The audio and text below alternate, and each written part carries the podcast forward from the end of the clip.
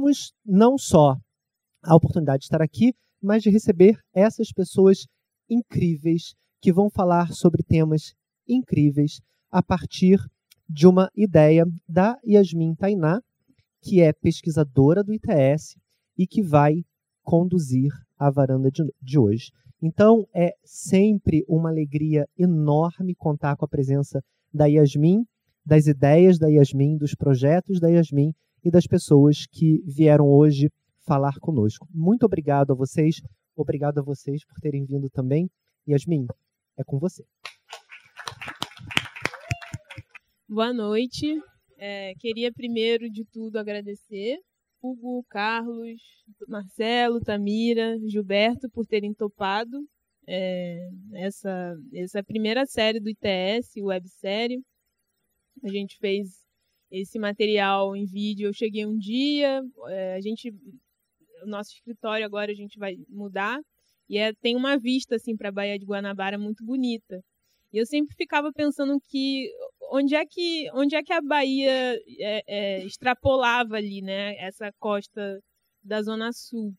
E aí eu fiquei pensando, Bahia de Guanabara, inovação, tecnologia, tudo aquilo que o ITS é, faz, que a gente pesquisa lá, e comecei a pensar a inovação a partir da Bahia de Guanabara. Né? Quais, quais eram esses rios que cortavam a Baía de Guanabara, né? E quais eram os rios que normalmente a gente não sabe que existem, né? Então eu fui e busquei uma inovação que fosse tão central para a nossa cidade, tão central para o nosso país, mas que não estava exatamente nesse debate é, ou que não estava nessa né, nessa Bahia tão tão sempre visível, tão sempre é, posta ali, mas que também traz inovação, traz é, é traz alguns, algumas resoluções que nem sempre estão colocadas ali de frente para a gente. Então, foi a partir da Baía de Guanabara que eu pensei a websérie Rios e, e essa inovação, que eu não chamo de periférica exatamente, mas uma inovação central, né, que está disputando a centralidade, a cidade, está disputando o país, está fazendo política pública é, sem estar tá exatamente na política institucional. Então a websérie Rios mostra um pouco desse rio, desses rios, né, dessa Baía de Guanabara, dessa, dessas outras franjas da Baía de Guanabara. Bom, é, antes de eu pedir para o Carlos, da Diaspora Black, é, apresentar o projeto e, e, e, dizer qual, qual o problema né, que, que a diáspora resolve e todos os outros, eu preparei um, um pequeno trecho, um pequeno clipe Importante lembrar que a gente gravou isso em dois meses, essas entrevistas. A gente foi em cada um dos projetos. Eu e a Priscila Alves, que é uma cinegrafista, é, fotógrafa também, uma mulher negra também do cinema. E a gente fomos nós duas, na verdade, que fizemos essa série. Ela me ajudou na captação das imagens e do som. Eu fui para pesquisa, finalização, montagem, legenda, enfim, som, tudo para a gente fazer acontecer. Então, eu vou pedir para o Diego passar um clipezinho do Diáspora e a gente com começa a conversa. É, já está disponível, então assistam. É, tá no canal, no YouTube, a gente vai divulgar no Facebook também, mas tá, acabou de ir ao ar. É, então, Carlos, é com você. Queria que você apresentasse um pouco para a gente a Diáspora Black e também queria que você falasse qual o problema assim, que a diáspora resolve, como é que você lida com essa ideia de inovação no seu trabalho, no seu dia a dia. Obrigado. Primeiro começar agradecendo, né? Obrigado, Yasmin, né? Obrigado. O vídeo ficou lindo, né? Bacana. É... E o quanto é importante a gente estar em espaços que a gente se sente à vontade, né? É uma mesa como essa, eu me sinto muito à vontade, né? Ideias aqui, ações fantásticas, então obrigado pela oportunidade também. É, a diáspora.black, né? Diáspora.black é, é interessante que eu estava vendo quanto a gente já mudou de lá para cá. é, nós somos uma empresa de turismo que convida as pessoas a valorizarem a cultura negra, né? É um convite a conhecer, se aproximar, compartilhar, viver experiências e ter serviços para a população negra no turismo de qualidade, qualificados, né? Então nós começamos com um, uma plataforma de acomodações, né? E passamos por alguns percursos. De onde vem a ideia né, dessa plataforma inicialmente de acomodações, né? É, vem de lugares que nós conhecemos, né? Lugares que a gente conhece muito bem, ou seja, de não lugares, né? Da ausência da ou de lugares que negam a nossa participação, que negam a nossa presença, sobretudo nesse campo de economias compartilhadas, que foi quando eu comecei a viver experiências racistas alugando um apartamento, um quarto na minha casa. E ali eu vi que não dava para continuar, né? Tentar usar um serviço e oferecer um serviço e nesse sistema viver experiências que me excluíam, que me feriam e que me estigmatizavam. E ali eu comecei a discutir né, com algumas pessoas. O Antônio, como ele fala, ele foi uma das primeiras pessoas que morou nesse apartamento. Né? Então, dali a gente começou a perceber a necessidade da gente ter produtos e serviços para a população negra que nos valorizassem, que entendessem as nossas especificidades, que entendesse aí é que nós somos consumidores e que nós queremos produtos de qualidade e serviços também que nos atendam. Então, a partir daí começou, né? É, começou primeiro uma testagem dentro desse apartamento, né? É, chamando pessoas a compartilharem um apartamento que era afrocentrado, como a gente chama, né? E ali eu fui percebendo que a partir daquele convite, eu fui recebendo pessoas que queriam viver aquela experiência, que queriam ouvir o que eu escutava, que queriam conhecer os lugares que eu frequentava, que queriam conhecer as pessoas com quem eu trocava. E ali eu percebi, eu acho que a coisa é, é por aí, né? E aí criamos em 2016 a, a Diáspora.black, no momento em que algumas manifestações de ódio né, no mundo voltaram, não que estivessem voltado, mas perderam o pudor, né? pudor de se posicionarem, de se manifestarem publicamente. E no momento em que Charlotte viu que terreiros da Baixada começaram a ser atacados, e aí nós nos juntamos, né, eu e mais três amigos, né, profissionais, e criamos a Diaspora.black. Né, que a princípio a gente começou sendo esse site, né, essa plataforma de acomodações compartilhadas. Né? Mal sabia a gente onde a gente ia parar. Né? E começamos num processo mesmo de e aí reconhecendo a importância né, e os desafios de empreender, né, sendo nós né, periféricos, pretos, né, que nós não temos acesso a técnicas, não temos acesso a algumas redes de networking que garantem aí que ideias se tornem produtos e que esses produtos cresçam, e não temos acesso a alguns espaços como esse, né? Então, nesse percurso, nós começamos a focar, a ocupar alguns espaços, buscar esse conhecimento, buscar essas técnicas, buscar essa é, linguagem, né? Quase que é, um, é uma exclusão epistemológica, né? A gente faz uma coisa e o cara tá falando um nome lá, um marketplace, você não sabe o que, que é isso, cara. E depois você entende, ah, é isso, isso. e nós fomos buscar essa formação. Passamos por algumas acelerações aqui no Rio, né, que foram importantíssimos para o nosso crescimento. E hoje nós estamos em São Paulo passando por uma outra aceleração também. E nesse percurso, né, primeiro falando do amadurecimento da Diaspora.black, que começou com, com essa plataforma. Depois a gente começou é, a testar as acomodações compartilhadas. E logo no primeiro momento chega o É Nós, a galera aí fortalecendo, né, um primeiro grupo e a gente começou a ver, caramba, é, é, por aí o caminho. Muita persistência, porque empreender né, é difícil. Empreender sendo preto é, é desafiador demais. Com muita persistência, é, muita coragem, muito apoio de amigos, parceiros, né? É, que até hoje estão aí nos fortalecendo. É, nós fomos crescendo. Esse crescimento nós chegamos aí, né? A ser esse marketplace, saímos da, acomodações compartilhadas para ter mais serviços e produtos. E hoje nós somos uma empresa de turismo de valorização da cultura negra. Nós temos possibilidades de acomodações, tanto compartilhadas, né? E agora a gente começa a ter acomodações comerciais. Mas só que a gente precisa garantir que as acomodações é, é, comerciais que estejam na nossa plataforma, né, elas tenham qualidade em atendimento para eu, que sou um cliente preto. Para Sil, que é uma mulher preta que viaja, que vai se hospedar lá, ela precisa ser recebida com qualidade, com dignidade. É diferente. Isso é compreender as diferenças. Isso é diversidade.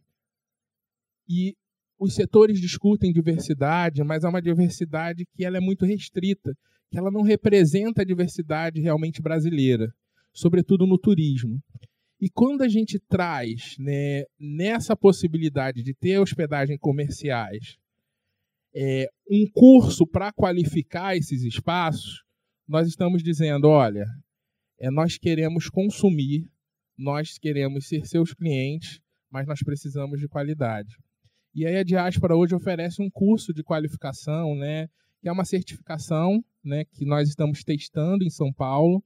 Já fizemos com algumas redes de hostels e hotéis.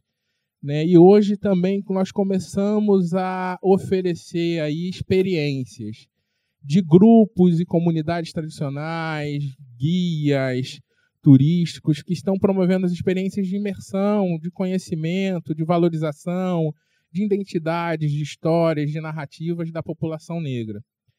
É, veja bem, nós temos 10 meses de operação. Né? Em 10 meses passamos por tudo isso. Passar por tudo isso em 10 meses é algo bem intenso. Né? Mas o que é determinante nessa intensidade é a gente perceber em alguns momentos, se perceber né, nesses espaços como é, se olhar nesses espaços como atores né, estratégicos, como atores é, é, é, políticos, empreendedores, que muitas vezes esses espaços são tão é, excludentes que tem uma subjetividade da cobrança estabelecida por métricas que são lineares dessa diversidade que é olhada por um lugar de diversidade que não é o diverso. Né? Então, as cobranças estão nesse campo quando nós estamos em outro. E aí, em dez meses, estar nesse processo acaba sendo muito desafiador, porque nós temos as cobranças de toda essa essa essa essa ausência de técnica e de conhecimento é, é, tecnológico, de conhecimento epistemológico. Temos os desafios sociais da conjuntura né, é, social da qual a gente, né, de onde a gente vem, né? Nós não temos famílias que são os nossos primeiros investidores. Isso nós muitas vezes não temos esse primeiro aporte e também pela dificuldade das nossas autocobranças, né? E esse é o maior é o maior desafio, porque a gente se cobra muito mais, né? Então, a cobrança do outro, associada a tudo isso, a nossa autocobrança, torna desafiador demais empreender. Mas é um desafio que ele se sustenta, eu acho, em espaços como esse.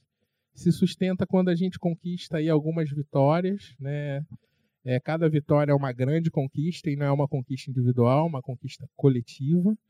Né? Então, hoje, eu como diáspora.black, representando todo o time diáspora, que eh, André está em outra mesa, um está em Salvador, representando todo o time. Nessa mesa, eu digo que é uma felicidade grande compartilhar essa fala, né? com tranquilidade, sem né, é, é nenhuma cobrança, né?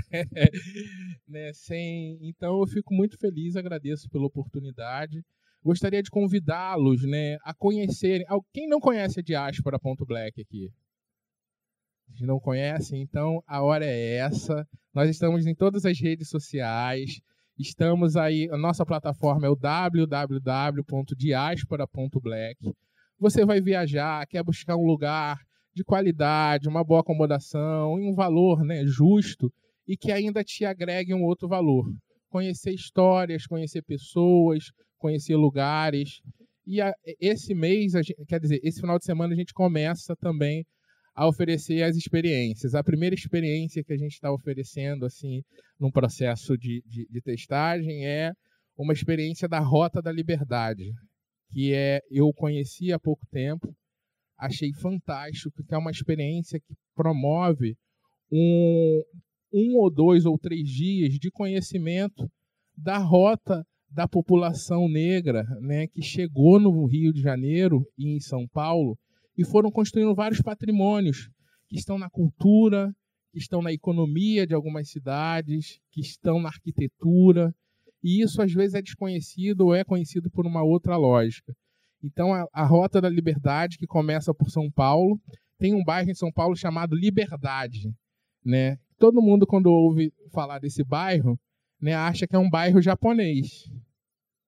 Mas esse bairro tem esse nome porque era um bairro é tradicionalmente africano. E a história está muito presente ali, só que é uma história que não é contada. Né? E nós estamos contando essa história, começando por lá. Então, quem quiser viver essas experiências, quem quiser conhecer a nossa plataforma, estão todos convidados e convidadas a nos conhecerem. Obrigado, Yasmin. Hoje nós temos uma operação mais robusta no Rio de Janeiro, Salvador e São Paulo mas nós já estamos em 70 cidades, em 36 países, uma rede com mais de 2 mil pessoas, né, é, com as redes sociais aí com views de 250 mil views únicas mês, né? Estamos. Mas nós estamos em, em, muitas cidades, algumas capitais mundiais também, algumas capitais africanas, né? Nós estamos em Cabo Verde, Guiné-Bissau, Moçambique, é, Congo. Nós estamos em alguns países europeus, Estados Unidos, Peru, México. Dá uma olhada lá e, e estamos crescendo, né? Se você busca em alguma cidade alguma acomodação que a gente não tem ainda, hoje a gente não tem, mas daqui a alguns meses nós iremos atender vocês. Viu? Muito obrigado, pessoal.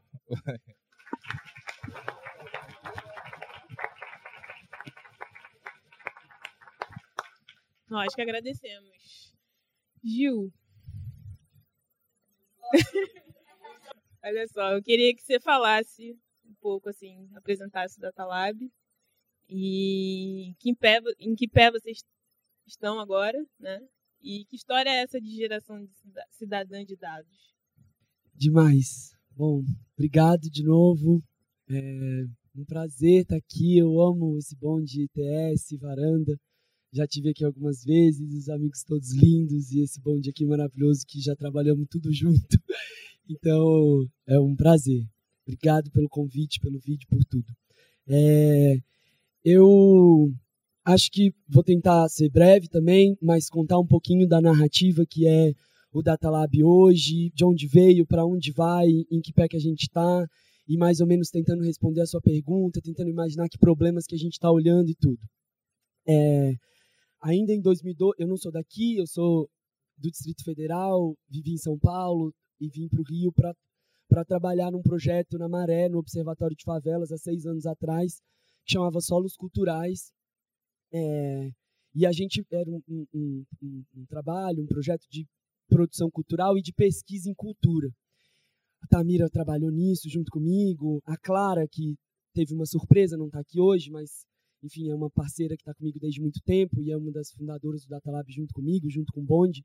Daqui a pouco chega o Eloy, a Fernanda, o povo está tudo aí. E a gente começou ali entendendo que a gente podia fazer pesquisa já, a partir dos insumos do Observatório de Favelas e tudo. A gente fez um levantamento em seis favelas sobre práticas culturais, entendendo prática cultural de forma ampla, entendendo o que é cultura de forma ampla e tudo. A gente produziu um monte de planilha sobre o que acontecia em seis favelas do Rio de Janeiro e, entendendo o que era prática cultural a partir daí. Foi muito louco, porque depois das publicações que a gente fez e tudo, eu tinha uma, um problema ali com a organização de publicar muito livro, das coisas não irem para a internet e tudo mais, mas a gente começou a discutir um pouco sobre as narrativas construídas sobre as favelas, em 2012 ainda. E aí uma dessas narrativas eram assim, confrontava um pouco alguns dados oficiais já, porque, sei lá, diziam que não tinha cinema no alemão, porque não tinha um cinema oficial ali, uma sala de cinema. Mas dentro do mapeamento que a gente tinha feito, tinha uma pá de cineclube no alemão. Então a gente começou a entender que tinha cinema lá, assim, que tinha teatro, porque as pessoas faziam teatro lá, ainda que não tivesse um palco italiano desses grandes e tal do centro da cidade. E aí isso gerou na gente uma, inquietação muito grande sobre as narrativas construídas sobre, a, sobre as pessoas que viviam naqueles, nesses territórios. E aí, na insistência de trazer aqueles dados que estavam todos fechados em livros para a internet, a gente conseguiu fazer o Guia Cultural de Favelas, que foi uma, um mapa que a gente tinha aprendido a fazer. Eu tinha aprendido a fazer uns mapas na internet em São Paulo, nos anos que eu tinha morado lá e tudo, e conseguimos vender um projeto ali para a Secretaria de Cultura e rolou de fazer um guia que era um mapa que dava visualidade para os dados que estavam naquelas planilhas fechadas do Excel. E aí a gente fez isso de forma muito orgânica, do jeito que a gente sabe fazer, na produção cultural e tal, não sei o quê. Mas aí alguém me disse, e as pessoas começaram a dizer na rede e tal, de que o que a gente estava fazendo era visualização de dados. E eu ainda não tinha, e eu ainda não sabia muito sobre isso. Porque eu não sou estatístico, nunca mexi com isso. Essa pesquisa que a gente fez foi uma pesquisa na raça ali, do jeito que a gente deu conta de fazer. E aí começou a, a, a pipocar um pouco essa história das pessoas dizerem que a gente estava trabalhando com dado, com visualização de dado, que isso fazia diferença, porque tinha pouca gente fazendo isso em favela. E aí, a, a primeira viagem internacional que eu fiz foi para apresentar o Guia Cultural de Favelas num, numa conferência de dados abertos na, no México. E aí, quando eu cheguei lá, eu fiquei muito impressionado, porque as pessoas gostavam muito daquilo que a gente tinha feito. E era muito da hora entender que as pessoas estavam reconhecendo aquilo como um trabalho que, que falava sobre dado, que falava sobre narrativa, que falava sobre território e tudo. E aí a gente, depois de um tempo, elaborou um projeto junto com a Clara, junto com outros parceiros. E aí a ideia era construir um laboratório onde a gente conseguisse ter uma formação em jornalismo de dados, que era um conceito novo para a gente também, para entender como que a gente dava conta de construir narrativas sobre nós mesmos através de dados. A gente fez um, uma formação de seis meses com a escola de dados, selecionou cinco pessoas, cinco jovens de diferentes favelas do Rio de Janeiro, mais eu, mais a Clara, mais a Sil Marcelina, que era uma produtora cultural, que ajudou a gente a organizar essa formação, isso tudo.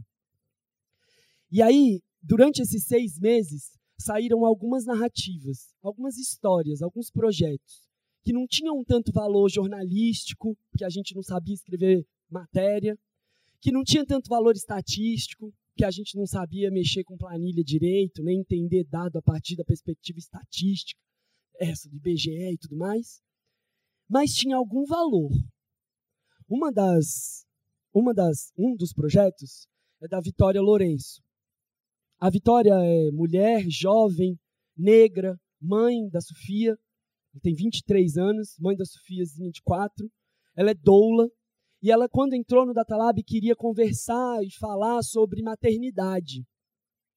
E aí ela abriu, junto durante esse processo de formação, ela abriu as planilhas do DataSUS, do SUS, né, do Sistema de Saúde. E aí ela traçou um perfil sobre quem eram as mulheres que morriam no estado do Rio de Janeiro, no pré-parto, no parto e no pós-parto, entre 2012 e 2016. E ela descobriu uma coisa que a gente já sabe mais ou menos. Essas mulheres são jovens, são negras, e tem baixa escolaridade. Mas quando uma mulher como a Vitória escreve e conta essa história, aí muda, mudou uma coisa na gente. Aí deu um frio assim na barriga do, do tipo, caralho, é mesmo. A gente pode contar uma história sobre, sobre o nosso próprio lugar, com qualidade, com potência. E aí as coisas começaram a abrir um pouco na cabeça da Vitória e na nossa própria cabeça. A Vitória saiu do Datalab no final de 2016, no primeiro, durante a primeira etapa do Datalab, foi o primeiro ano da gente, e foi trabalhar é, com a Marielle Franco. E um dos trabalhos da Vitória, junto com a Marielle, era um pouco levantar os dados sobre mulheres e sobre maternidade no Estado. Elas juntas aprovaram uma lei é, de casas de parto nas periferias do Estado. E quando isso aconteceu, para a gente foi uma vitória, sim, porque porque é sobre isso que o Data Lab é, sobre contar a história sobre nós mesmos, mas não é só, não é só sobre isso. É como que a gente dá conta de, de, de ser poderoso contando histórias sobre nós mesmos, incidir para além do que a gente mesmo é, sabe? Então isso para a gente foi muito incrível. A Vitória estava trabalhando com a Marielle até o último ano e segue persistente, trabalhando a partir do lugar dela de fala, enquanto mulher negra, mãe, doula, jornalista, dateira, que trabalha com dados e com narrativa sobre o corpo dela, sobre a sociedade, sobre o lugar dela no mundo. Assim. Enfim, esse é só um exemplo um pouco dos trabalhos que a gente desenvolveu durante o 2016 no Data Lab. O Eloy vai chegar logo aí. Ele, ele fez um trabalho muito, muito importante também sobre o fato da gente, enquanto nação, não produzir dados oficiais sobre transgêneros e como que isso afeta a visibilidade dessa população gigantesca do país, sobre como isso diz sobre a gente ser o país que mais mata transgêneros no mundo, sobre como que a gente pode construir narrativa sobre essa população junto com ela, enfim, e outros projetos que circulavam um pouco em torno dessa ideia de contar histórias sobre si. No ano de 2017, acabou o dinheiro do Datalab. A gente tinha um financiamento de um ano, mas a gente seguiu insistindo ficou um pouco famoso. Eu viajei para vários lugares. A gente apresentou, a gente apresentou os processos do Data Lab na África do Sul, em Berlim. E aí a gente começou a ver que aquele negócio ali dava um caldo muito, muito legal e que a gente precisava continuar trabalhando para aquilo. O projeto cresceu, o Observatório de Favelas não deu mais conta da gente enquanto, sei lá, enquanto grupo, enquanto coletivo, e a gente conheceu duas pessoas que estão aqui, que é a Nina e a Amanda, que são da Escola de Jornalismo da Enóis, lá de São Paulo, que é uma escola de jornalismo para jovens de quebrada de São Paulo. E a gente começou a entender que a gente precisava entender, porque a gente ficou assim, é como eu falei, ninguém é, ninguém é estatístico, ninguém é jornalista, mas a gente queria entender muito mais sobre dados, sobre estatística, e a gente entendeu com elas e com o grupo, com o coletivo delas, que a gente precisava entender mais sobre jornalismo também. E aí, e sobre metodologias de produção de conteúdo, de produção de narrativas. E aí o Datalab foi crescendo no nosso corpo, no nosso coração, e a gente foi para São Paulo, a gente publicou uma matéria jornalística de qualidade, de peso, no Nexo Jornal, que é um jornal de grande é, né, é, circulação junto com esse grupo. A gente participou de uma residência de um mês lá em São Paulo chamada é, Laboratório para Estruturas Flexíveis e a gente entendeu que a gente era mais do que um projeto, que a gente não era uma empresa, mas que a, mas que a gente também não era uma organização dessas como essas ONGs que a gente aprendeu a trabalhar. A gente era um laboratório de estrutura flexível e a gente precisava dar conta desse lugar. Então a gente hoje está num processo de abertura de uma associação sem fins lucrativos para entender mais ainda a potência que essas narrativas têm. Hoje o Data Lab trabalha com três frentes específicas. Uma é de formação continuada. Todos os trabalhos que a gente fez têm um, um, um viés, uma pegada formativa da gente mesmo enquanto sujeito sendo formado pelos nossos processos, ensinando outras pessoas e recebendo todo tipo de formação possível na estatística, no jornalismo, no cinema, em mil, em mil frentes na arte. A gente produz conteúdo e aí, para além dessas, dessas reportagens que a, gente, que a gente já tem feito, a gente tem um podcast, a gente está entendendo, chama Data Labia, olhem lá. A gente tem é, enfim, experimentado possibilidades de visualização de dados para além das reportagens, para além do, do, modelo mais hermético assim do jornalismo. E a gente trabalha com um terceiro conceito, e aí eu queria responder a pergunta da Yasmin, que chama geração cidadã de dados. Porque todos os projetos que a gente tinha feito no Data Lab até o final de 2016 tinham sido usando dados públicos. Mas aí a gente, assim, metida, achou que a gente podia produzir dado mesmo. Ah, foda-se se não tiver valor estatístico. Se tiver valor narrativo, se falar sobre o nosso lugar de fala, se falar sobre o nosso corpo, o nosso território, então tá valendo. E aí a gente fez um mapa da comunicação comunitária a partir de um formulário que a gente distribuiu para as nossas redes no Facebook, e a gente escreveu um projeto e ganhou um prêmio internacional assim, é, que chama Cocosap, e que é um projeto que talvez a gente faça esse ano. Talvez não, a gente vai fazer, oxalá. E aí, é, o Cocosap é um número de WhatsApp que busca a ideia é que as pessoas lá na maré tirem fotos de bolsões de lixo e de esgoto a céu aberto e que a gente consiga construir uma base de dados nova sobre saneamento básico. Porque os dados oficiais falam que o saneamento, de, o saneamento básico no Rio de Janeiro é de qualidade, tá tudo certo. Mas a gente que está ali na maré todos os dias, a gente sabe que não é verdade isso. E aí a gente queria construir uma base de dados nova para mostrar para o IBGE e para tentar trocar uma ideia e dizer, olha, será que tem como a gente pensar melhor sobre as políticas de saneamento a partir de um pouco do que a gente está olhando aqui? Mas a gente quer fazer isso não só com história, porque as histórias têm poder, a gente sabe disso, que a gente conta história. Mas quando a gente faz assim uma planilha e mostra lá uma base de dados, a gente fala, ó, oh, tá aqui mapeado, o que, que você acha disso aqui? E aí a vontade é gerar dado a partir da cidadania, a partir do nosso lugar, para que a gente comece a entender dado para além do bafão do Facebook. Para além do fato de que é foda que a gente dê, que a gente dê os nossos dados todos o tempo inteiro nas redes sociais, mas de que os dados podem ser poderosos para a gente contar histórias sobre nós mesmos. E aí isso fala muito do lugar onde as coisas são, são construídas.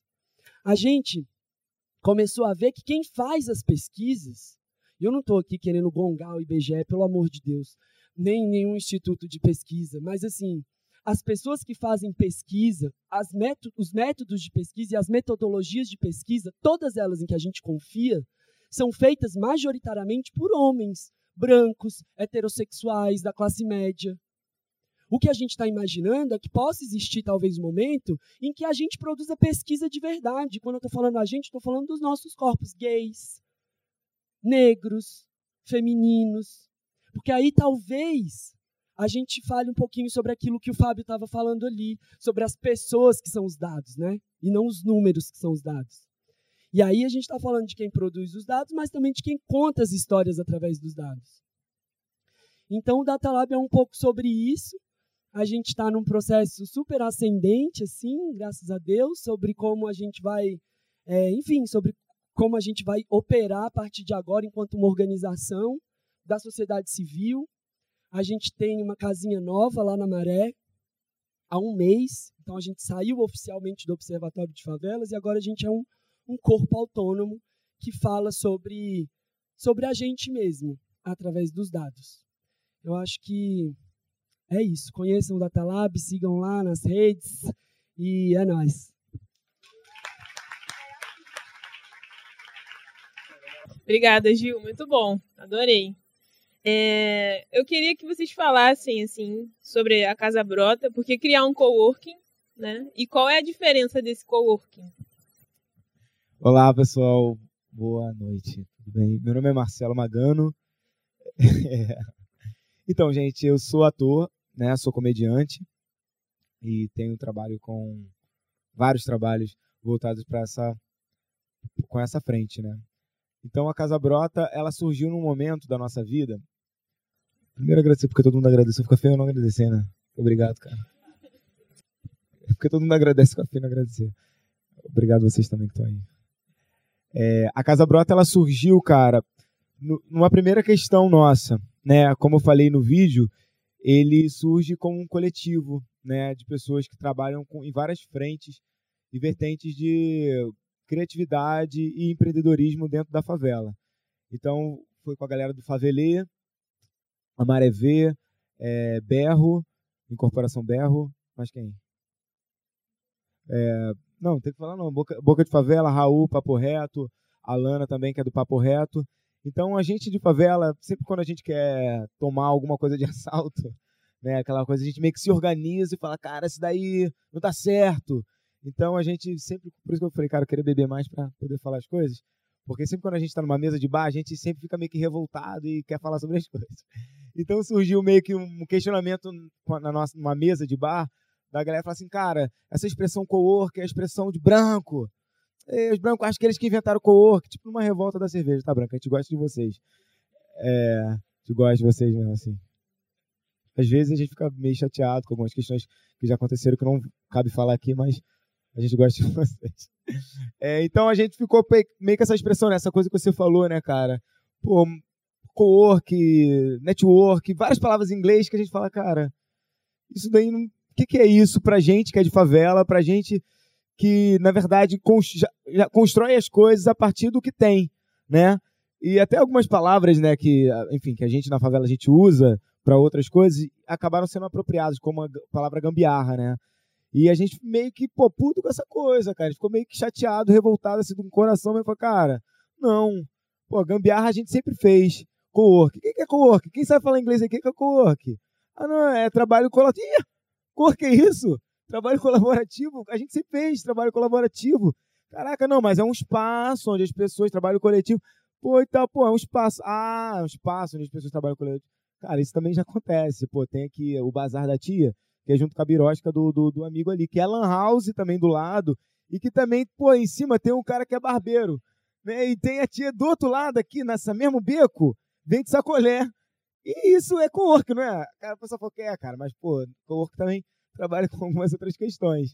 E então a gente percebeu que a gente já era co-work, né? A favela já é co-work, a favela já, já inovava a partir dessa, dessa perspectiva, só que a gente não tinha se apropriado dessa palavra para poder disputar na cidade, no mundo, e falar e tirar uma onda. Porque no fundo a gente cria um monte de caô, mas é sempre para tirar uma onda. para Black é para tirar onda. No fundo é isso. E, pá, tem todo o discurso maneiro, mas é para tirar onda. É, a gente fala assim, cara, a gente tem que tirar uma onda, porque a gente sabe que a gente já faz trabalho para impactar a favela, né? A Tramira, por exemplo, o projeto dela dentro da casa é de tecnologia.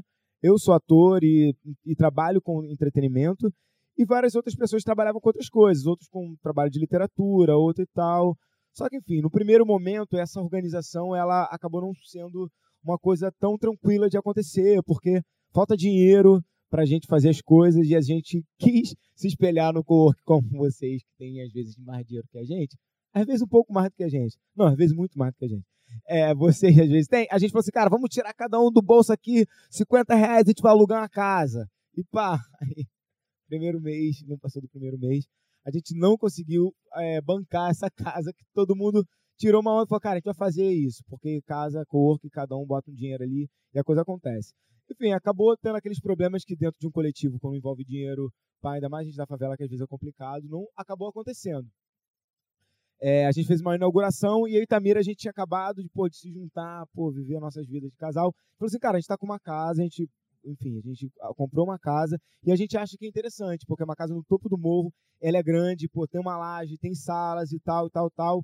A gente se organizou então para fazer, fizemos uma estreia, uma inauguração, a Sil participou, o Bruno participou, uma galera chegou junto e até então, desde aí a gente tem feito esse trabalho ali na casa. É, a gente está se estruturando porque dentro da favela é diferente, né, de outros espaços da cidade. Porque na favela a gente, primeiro que as pessoas não não entendem, não entendem porque não querem entender, mas é porque é outro, é, é outro rolê, é outro, é outro papo.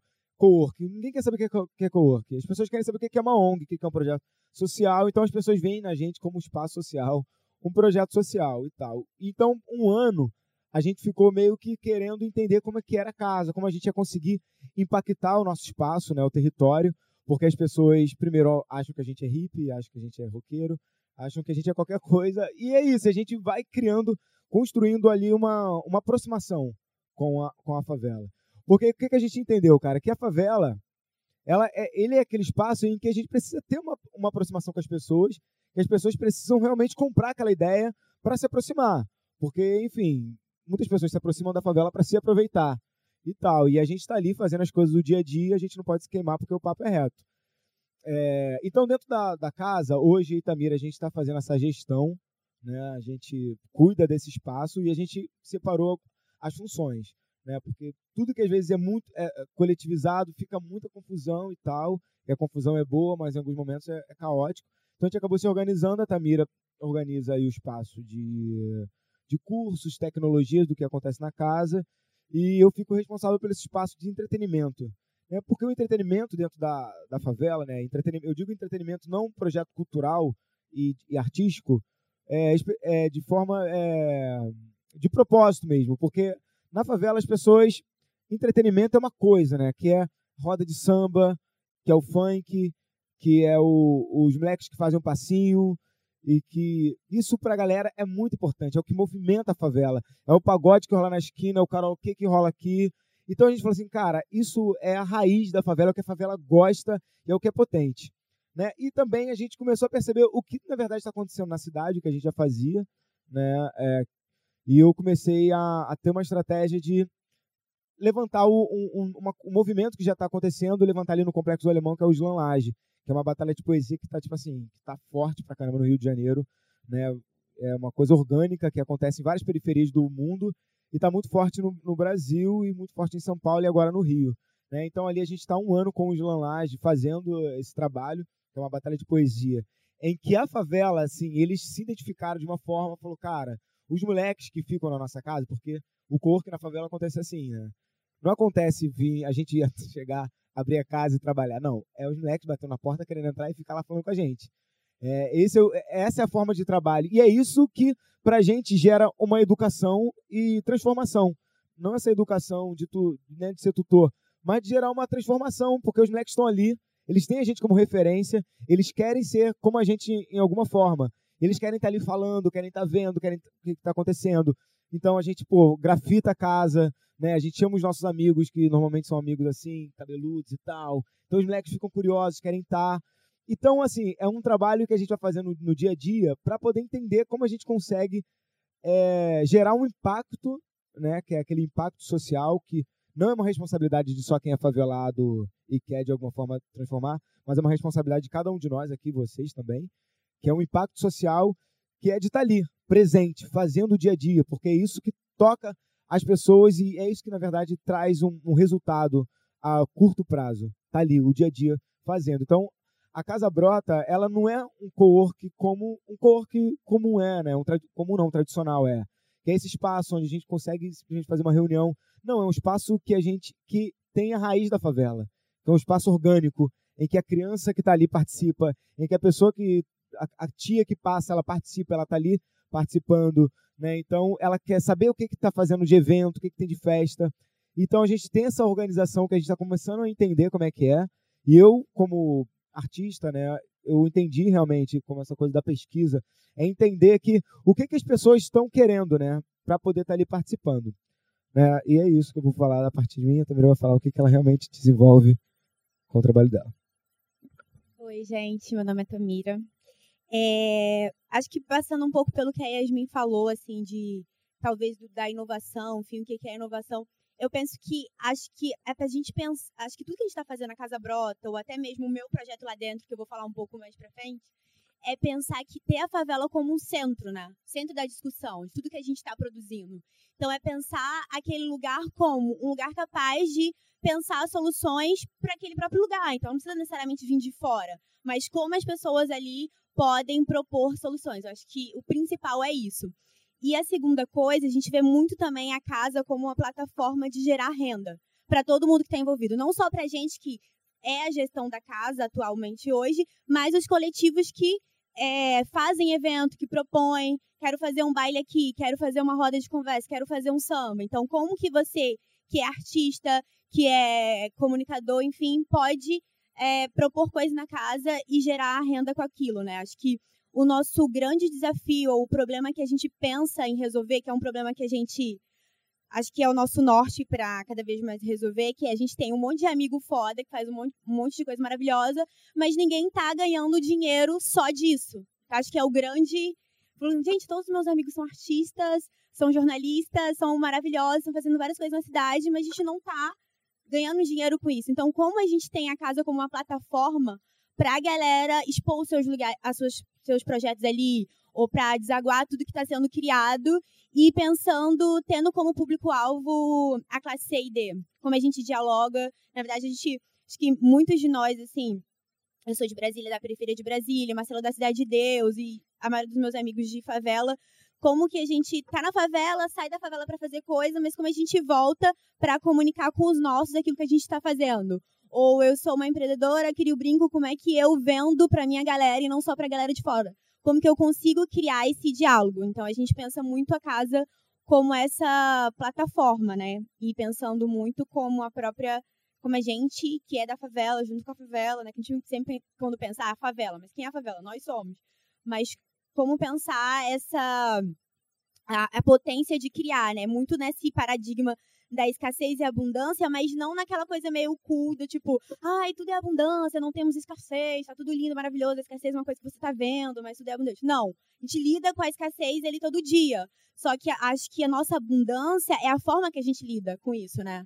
Que é a gambiarra, que é a resistência, que é criar com o que a gente tem. Isso é a nossa abundância, isso é a nossa potência. Então, é assim que a gente tem pensado a casa. Acho que mais legal ser fazer as perguntas e falar, enfim. Obrigada.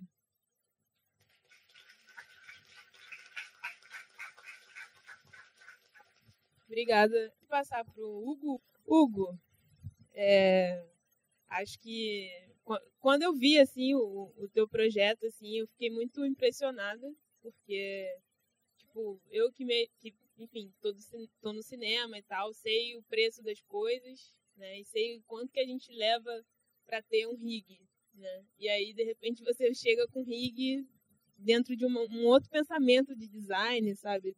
De produto mesmo. Isso me impactou muito, assim. E aí, eu, próximo, próxima série, a gente vai filmar com o Steadicam seu. E queria que você falasse assim sobre essa ideia, sobre por que, que você foi fazer maquinária, pensar é, é, esses equipamentos para o cinema especificamente. Primeiramente, boa noite, valeu Esmi pelo convite, pelo trabalho também, parabéns. Então, assim, eu, eu primeiramente, acima de qualquer coisa, sou técnico em eletrônica, fiz escola técnica. E dentro da minha escola técnica, a gente tinha um projeto chamado Clube de Eletrônica, que era uma sala gerida por alunos onde os alunos desenvolviam os projetos que eles queriam desenvolver da maneira que eles queriam desenvolver. Então, enfim, né? É, hoje eu sou aluno de, da graduação de engenharia, mas acabei me metendo também com audiovisual. Então, a primeira produção que a gente fez foi só com a câmera e um tripé, né? Então, a partir dali, eu comecei a enxergar que, assim, beleza, você tem uma câmera, você tem tripé, você consegue filmar, mas para você começar a fazer coisas de qualidade, você precisa de coisas além da câmera, além do tripé. E assim, é, eu venho do universo que assim, eu sou pobre e tal. Por enquanto estou pobre, não sou pobre. É, e me faltou, me faltava estrutura e, e verba para comprar alguns equipamentos. E eu comecei a fazer os equipamentos e tal, e algumas pessoas é, se interessavam à minha volta. Só que era aquela coisa meio crua e tal. É, era no, no começo era só encaixe de cano mesmo, com conexão, aquela coisa. E era só para suprir, como eu estava iniciando, assim, eu, eu, tava, é, eu me encontrava no estágio meio limitado assim, das possibilidades do cinema. Então, era coisa bem para suprir meu dia a dia ali do cinema, né, do, das filmagens. E eu senti que estava meio cru aquilo, né, que, aquela coisa de PVC, marrom. E me veio à mente, né, de pintar, né, então. eu falei, pô, pintar de quê, né? Tudo no cinema, no audiovisual é preto, fosco, aquela coisa padrão, padronizada.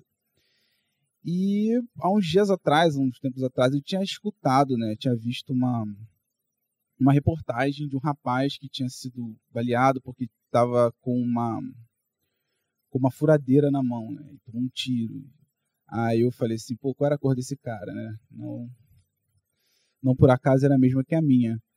E, enfim, né, isso me fez entender que, na verdade, não era, não era o objeto, que, era, que, que representava o perigo aos olhos das pessoas que atiraram, mas sim aquele corpo e tal.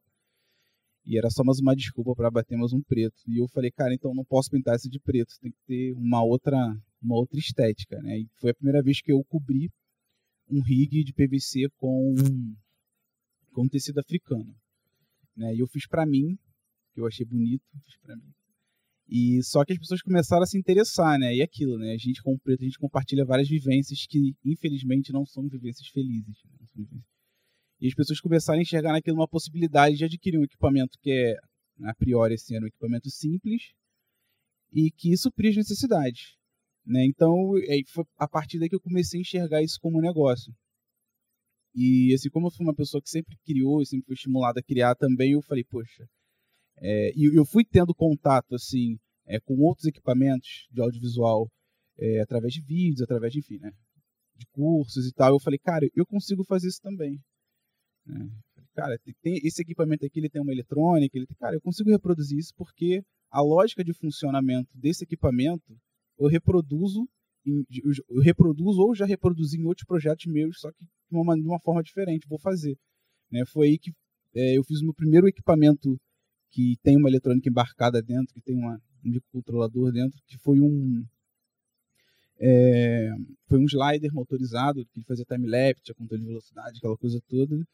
E meus colegas de curso né, ficaram loucos, meu professor também gostou bastante. Eu falei, cara, eu acho que é isso. Né? Então eu comecei a produzir os outros equipamentos é, com essa com essa estética, assim, né? Para parecer qualquer coisa, para parecer qualquer coisa menos com uma arma. E daí eu senti a necessidade, falei, poxa, legal, tô produzindo aqui, tô fazendo, mas assim, é, eu vi que eu estava improvisando demais. Né? Além da conta, isso começou a me incomodar. Eu falei, cara, eu preciso de alguma coisa que me auxilie é, nessa, nessa produção, que eu consiga fazer as peças da maneira que eu quero. Né? Foi aí que eu adquiri uma impressora 3D. E os projetos deslancharam, assim, né? Tanto de qualidade. A impressora é uma impressora velhinha e tal, já era de terceira mão, mas, é... enfim, os projetos deram um salto, assim, né? Tanto de qualidade quanto eu consegui criar outros projetos e tal, consegui vislumbrar outras possibilidades. Foi também quando, acho que foi no final do ano passado, eu não me recordo, no começo, no meio, no final do ano passado, que a Sil me encontrou lá no, numa feira. É.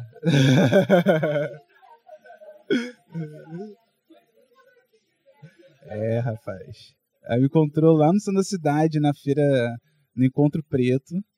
E, pô, ela falou que foi lá e tal, me encontrou, eu mostrei os equipamentos para ela funcionando. Ela falou, não, você tem que trabalhar com a gente no lab, vou fazer alguma coisa para te levar para lá. Aí, enfim, né? É, aquilo que vocês viram no vídeo é o meu quarto, onde eu produzi todos os equipamentos, meu quarto barra laboratório, barra oficina, barra tudo. E, e enfim, hoje, eu, hoje assim, né, como é que as coisas acontecem, né?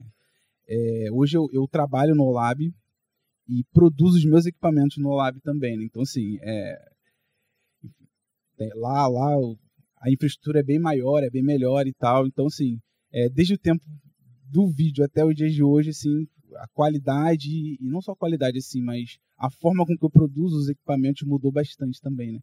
Então isso é bem, bem, bem bacana. Enfim, é isso, né? O projeto ele nasceu de uma necessidade muito específica, que é uma coisa que eu discuto bastante com a Sil também dentro do Lab, que é essa questão do, é, do olhar diver, realmente diverso sobre a tecnologia. O que, que ele pode produzir. Porque tudo que a gente tem relacionado à tecnologia hoje, ela é pensada por homens brancos e heterossexuais. Então, assim, eles partem das vivências deles e, como a gente sabe, o modus operandi da nossa, da nossa sociedade, né, essas pessoas partem das suas vivências como vivências hegemônicas. Né? Se serve para mim, serve para todo mundo. A gente sabe que não é bem assim que as coisas funcionam. Então, assim, fora outras questões, né, que assim, é, o cinema, é, eu escutei, eu escutei um, uma frase que, que a Esmin falou, na verdade, eu não me recordo onde, mas você falou que o cinema é isso, é, é, o poder de criar imagem, né, e, então, criar imagem, criar representação, criar representação é criar subjetividades. Isso é muito poderoso. O, próximo, o próprio Zósimo dizia que o cinema é uma arma, e não por acaso. Né? Então, assim, é, é, estratégico que esses equipamentos sejam caros, que eles não sejam acessíveis para certas camadas sociais e para certas pessoas que têm certas cores, né? que têm certos passados dentro desse certo, certo país chamado Brasil. Então, acho que é, assim, né, produzir isso, de certa forma, assim, sem querer ser pretencioso, mas eu acho que faz parte também de um processo de democratização das mídias, sabe? Dá poder para as pessoas produzirem vídeos e produzirem, enfim, criarem representações, criarem imagens que abarquem assim, as vivências e tal, assim, né, os anseios, né? Então, é, é isso.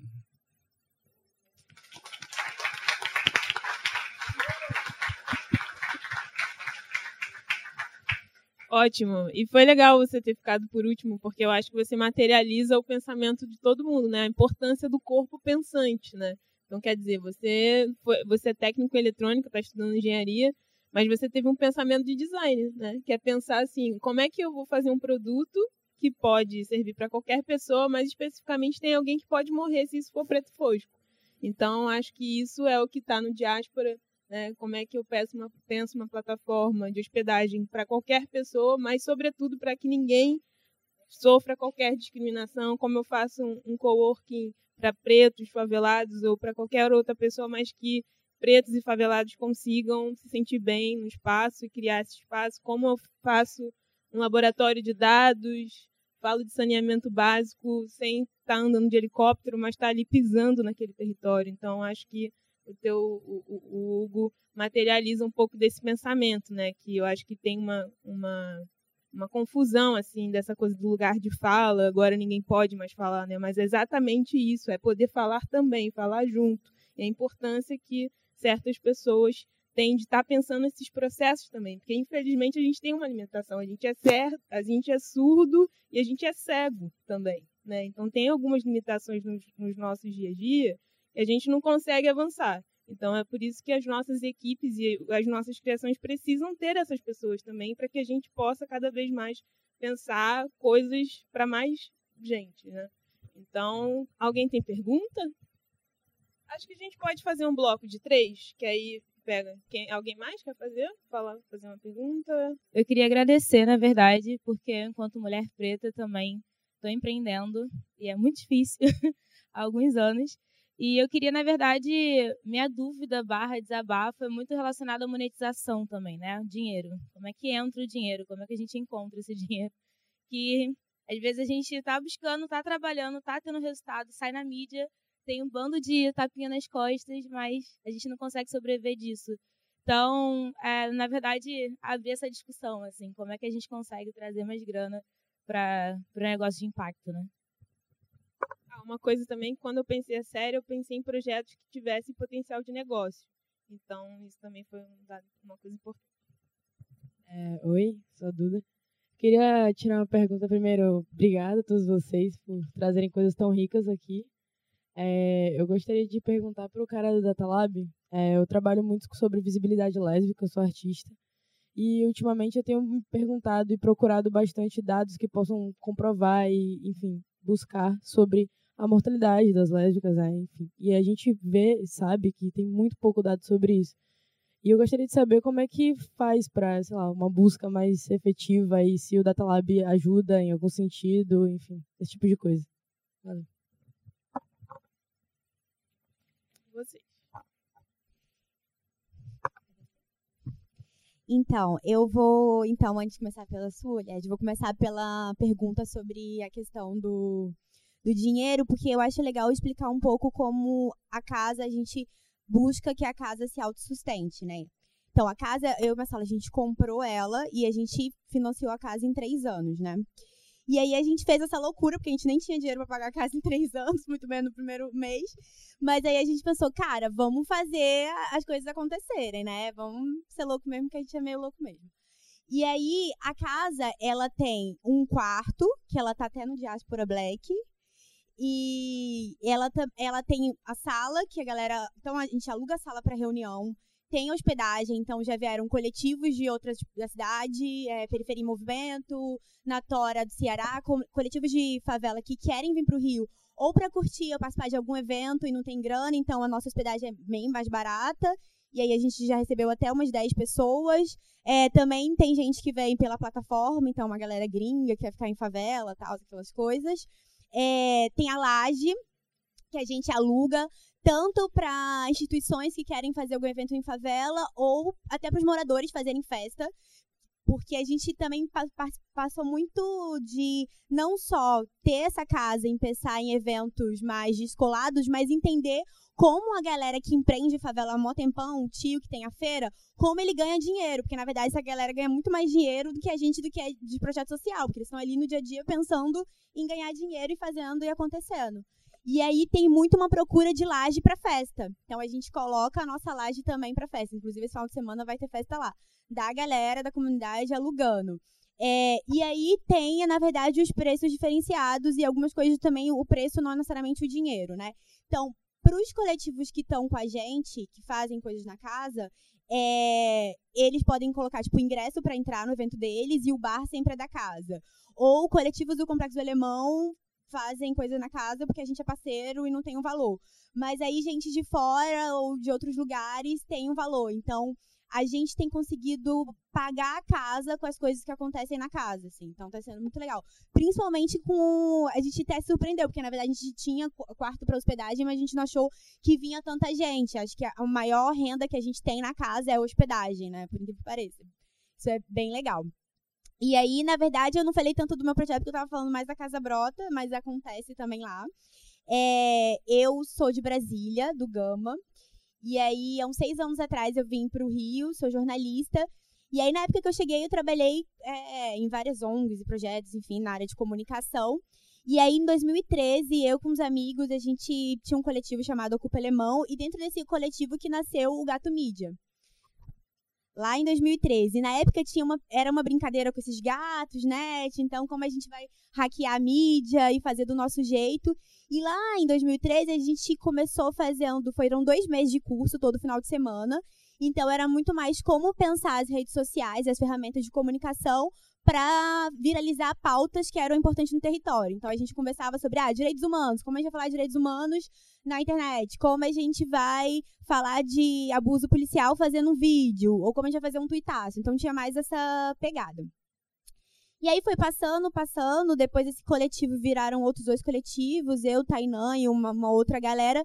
Pensamos, cara, acho que não é. A gente não quer só pensar em é, potencializar essa ferramenta de comunicação que a galera já usa, todo mundo com celular, só para militância. Eu acho que a gente tem que dar a ferramenta, a galera é, aprender aquilo da, da, melhor forma, então ser muito mais técnico e cada um usar da forma que quiser. Se for para falar de direitos humanos, ok. Se for para divulgar o seu projeto e ganhar dinheiro, se for falar qualquer coisa. A gente não vai falar sobre isso de forma direta. E, na verdade, esses, esses temas vão vir naturalmente, porque você já está numa favela, você coloca um monte de gente diferente junto, no mesmo lugar, mesmo que seja é, de favela, as favelas não são todas iguais. Então, a gente começou a fazer os nossos cursos abrindo sempre vaga para todas as é, para o Rio de Janeiro, né, pegando baixada, então a gente tinha um critério que tinha, tinha que ter pelo menos dois representantes de cada zona da cidade, né, morador de favela, de periferia e baixada, metade homem, metade mulher, e aí tinham várias outras é,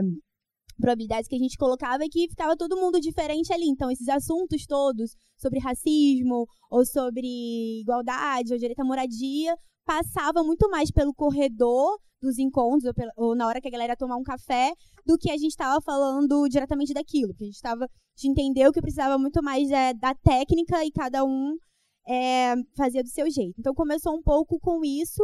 Depois, a gente, porque a gente entendia muito mais a comunicação como tecnologia. Depois a gente foi pensando muito mais não só como high-tech, como low-tech. Tipo, ah, o que, que a gente pode... O que, que é tecnologia no dia a dia da favela, né? Que é a gambiarra que o Gil tanto fala, a Sil, é, essa coisa da civirologia, o que, que a galera está fazendo e pensando muito mais tecnologia a partir disso. E aí foi surgindo a Residência Favela 2.0, é, agora teve a adquisição de programação, e aí a imersão também em criatividade para empreender, e muito a partir dessas soluções que a gente vê no dia a dia. E aí a casa é. Porque também quando a gente surgiu a Casa Brota, a gente pensou assim: todo mundo faz coisa legal, só que às vezes não tem grana para alugar talvez o Next. Então, como a gente pode ter um espaço na favela maneiro, bonitinho, com também todo arrumadinho, coloridinho e que seja muito mais barato. Então, partir um pouco disso. E aí, várias das oficinas do, do Gato Mídia acontecem lá também, acontecem em outros espaços, como a Nave do Conhecimento da Nova Brasília, como o Educap, que tem um laboratório com computadores. Então, muito mais pensando na casa como esse, essa plataforma mesmo. Tipo, preciso de uma sala de reunião? Vou usar ali, é, do, é da Zona Norte. Eu não vou sair, moro na favela, não vou lá para o centro ou para a Zona Sul para usar um espaço legal que tem cafezinho, sendo que eu posso lá em casa, gente, tem café com canela, a gente coloca coisinha, tem um cheirinho maravilhoso, tem a essência que a gente fez. Então, assim, não precisa, tá ali, bem do lado. Então, acho que é um, parte um pouco disso. Amo. Eu queria ouvir depois também, eu acho que Carlos Hugo, Magano, acho que vocês têm mais para falar um pouco sobre essa, sobre essa questão da grana, porque eu venho de um lugar, e aí é, são esses privilégios que a gente vai se, né, se confrontando na vida, e a gente acabou entendendo o Data Lab pro para o processo de sustentabilidade dele, agora, enquanto ele existe, do jeito que está existindo, desde quando ele começou, e aí tem a ver com a minha história em, em organização social e tudo mais, a partir de financiamento de fundação, entendeu? E aí a gente, eu passei por muitos processos de, de financiamento governamentais, a gente está na crise danada, golpe e tudo mais, e aí faz dois anos que eu comecei a investir pesado em pedir dinheiro internacional. E aí é assim que a gente está sustentando. Não é sustentável, porque daqui a pouco acaba, dura um ano, dura um ano e meio, e a gente já não sabe o que faz depois. Então a gente está agora exatamente pensando em como a gente dá conta de plano de negócio, de entender como a gente dá conta de se vender enquanto um negócio mais do que enquanto um projeto social que depende de financiamento dos ricos do norte. Mas ainda é um desafio. Então eu aprendo muito com esses companheiros aqui e eu acho que a gente está nesse processo aí de entender como a gente dá conta de ter o nosso sem depender necessariamente dessa estrutura que ainda é tão opressora, na verdade, né?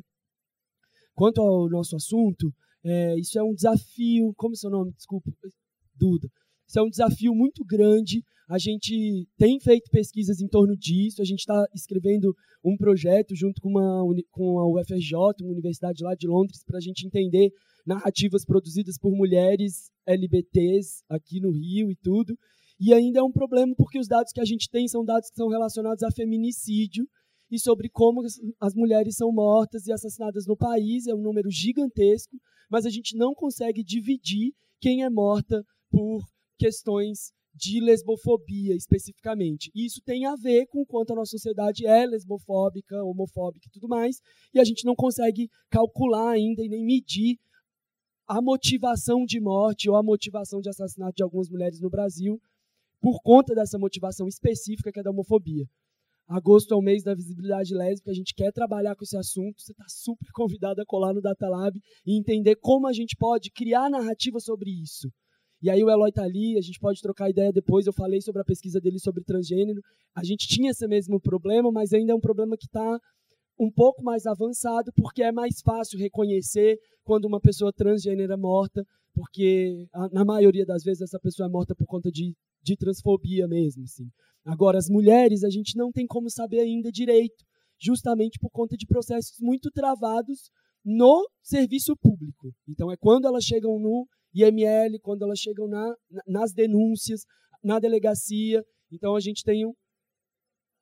É claro, é isso. O feminicídio já é, já é um fator que a gente tem discutido há pouco tempo. Então, assim, a gente precisa criar narrativa sobre isso. A estratégia é justamente essa. Como a gente fala sobre isso, para que as para que as políticas mudem, para que o nosso, para que a cultura, na verdade, é, se transforme. Então, é nós. Tamo junto. Querem falar sobre? Eu quero. Como a, a, a colega chama aí? Bia. Bia, minha irmã, ganhar dinheiro não é fácil. Isso a gente sabe, né? É, sobretudo empreendendo. Mas não é impossível, né? E hoje, ganhar dinheiro sendo uma startup, trabalhando com negócio de impacto social, é técnica. A gente precisa se apropriar de técnicas.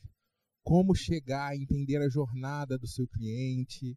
E aí eu vou falar um pouco da nossa experiência, diáspora. Né? Diáspora.black, é, que empresa é essa? Nós somos uma, um, um negócio social, um negócio de impacto social. Né? Somos uma startup. Uma startup começa da ideia. Né? Idealizar a ideia, nós sabemos que é difícil. Colocar, né, materializar essa ideia é difícil. Mas o determinante nesse processo é ter algum tipo de investimento, que muitas vezes a gente não tem esse inicial. Mas qual é o investimento que a gente tem e que não nos falta? Determinação, né, a garra, e a gente conhece o desafio de precisar fazer dinheiro. A diáspora, durante muito tempo, passou por um processo de que para a gente era uma angústia. A gente está começando a sair desse lugar agora. Nós começamos a crescer né, em repercussão, saímos em todas as mídias. Muita gente, a família acha que estamos ricos, né? a família não entendia porque estava fazendo campanha na internet para viabilizar a mudança, achando, poxa, vocês estão na, na TV, né?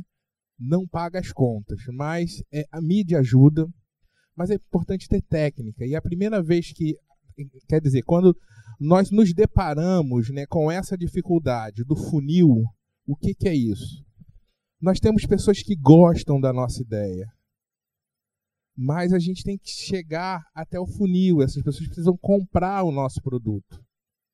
E não é, às vezes, só pela dificuldade, pela falta de grana, pela falta de renda. É um fator cultural. E aí, os nossos negócios da população negra, os negócios que trabalham com periferias, eles têm um outro tempo. Que muitas vezes, dentro da lógica das técnicas, né, isso não é visto, não é pensado. Isso nos gera uma angústia muito grande. Não está dando certo, não saímos do lugar. Meu Deus do céu, não estamos vendendo terceira semana.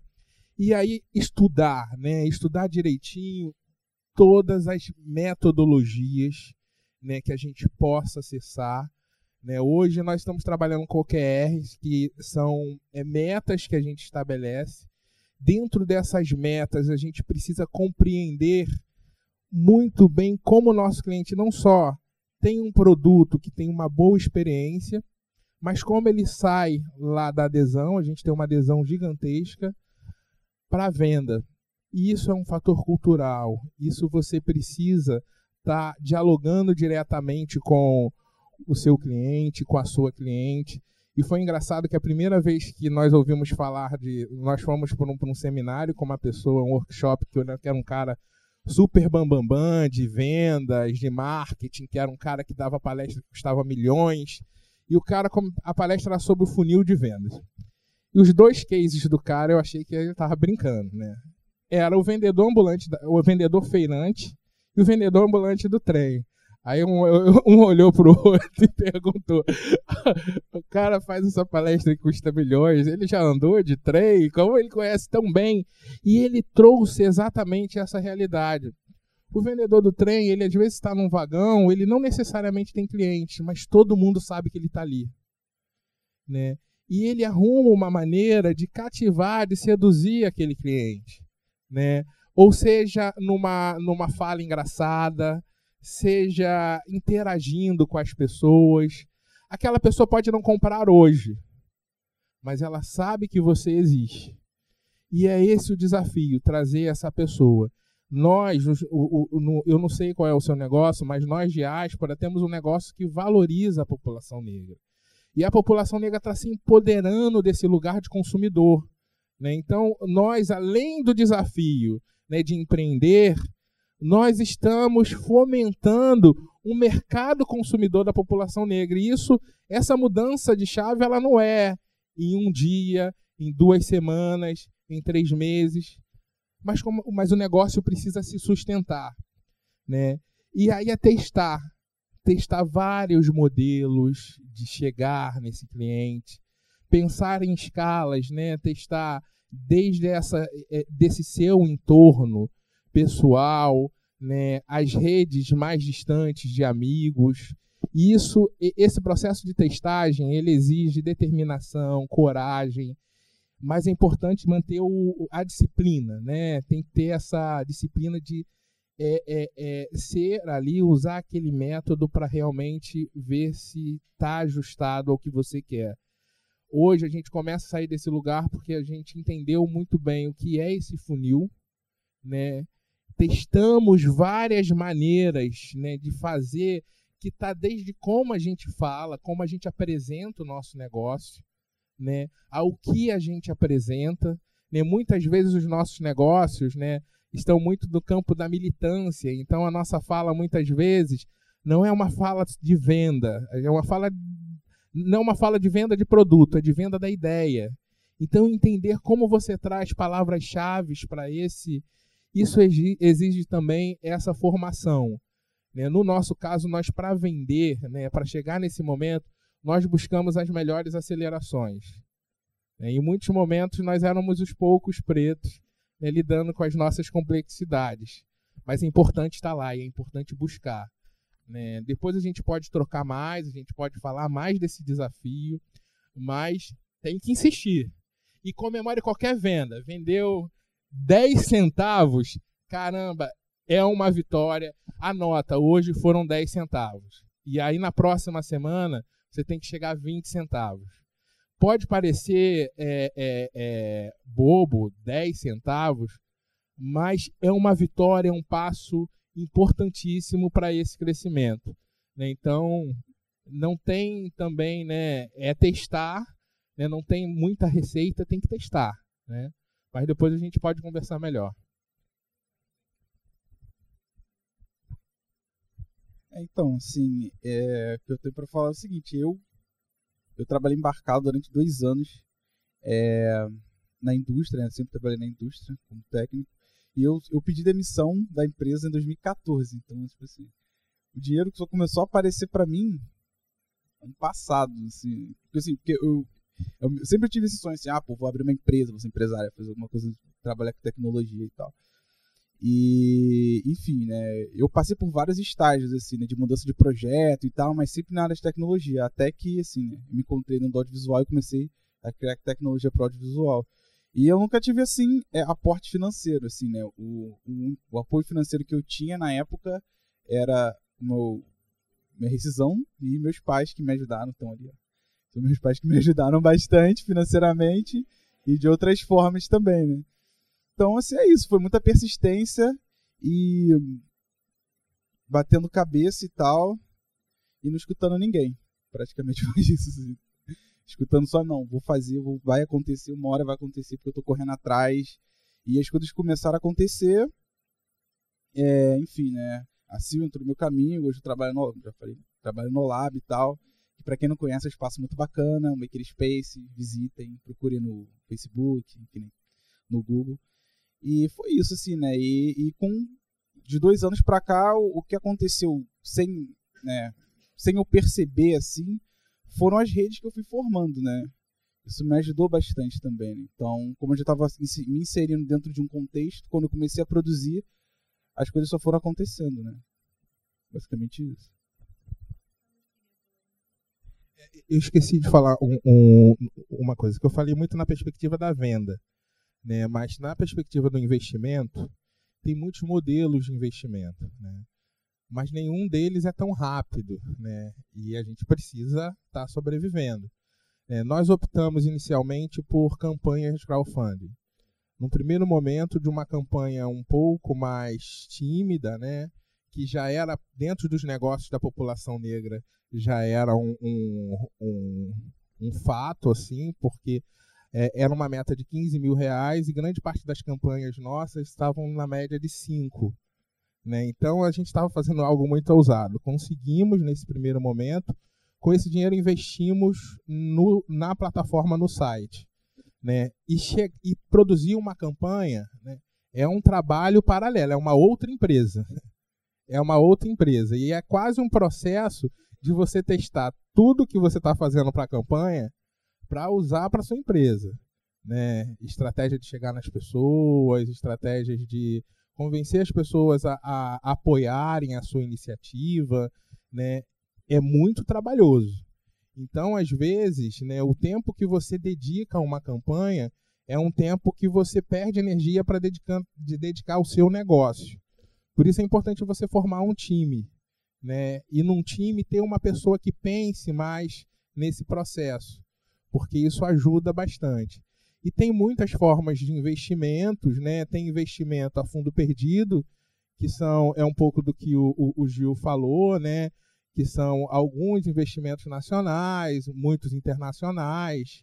Tem investimentos anjo, tem alguns modelos, mas você tem que ver também o que mais se adequa ao momento do seu negócio. Porque às vezes receber investimento igual eu vejo algumas startups que receberam investimento, ela está trabalhando para é, performar para o investidor. E aí o negócio ele entra num outro ritmo e que às vezes até impossibilita o próprio crescimento do, do, o, do negócio, dependendo de quanto foi, de como foi feito essa, essa, esse investimento, do que você negociou, de que participação você negociou. Então é importante você estar atenta nessas negociações também. Bom, gente, é, já são nove horas, a gente vai precisar encerrar. Queria agradecer a participação de vocês, a participação de vocês, dizer que a conversa continua lá fora, com os drinks. E os comes e bebes aí. Então, obrigada, até a próxima.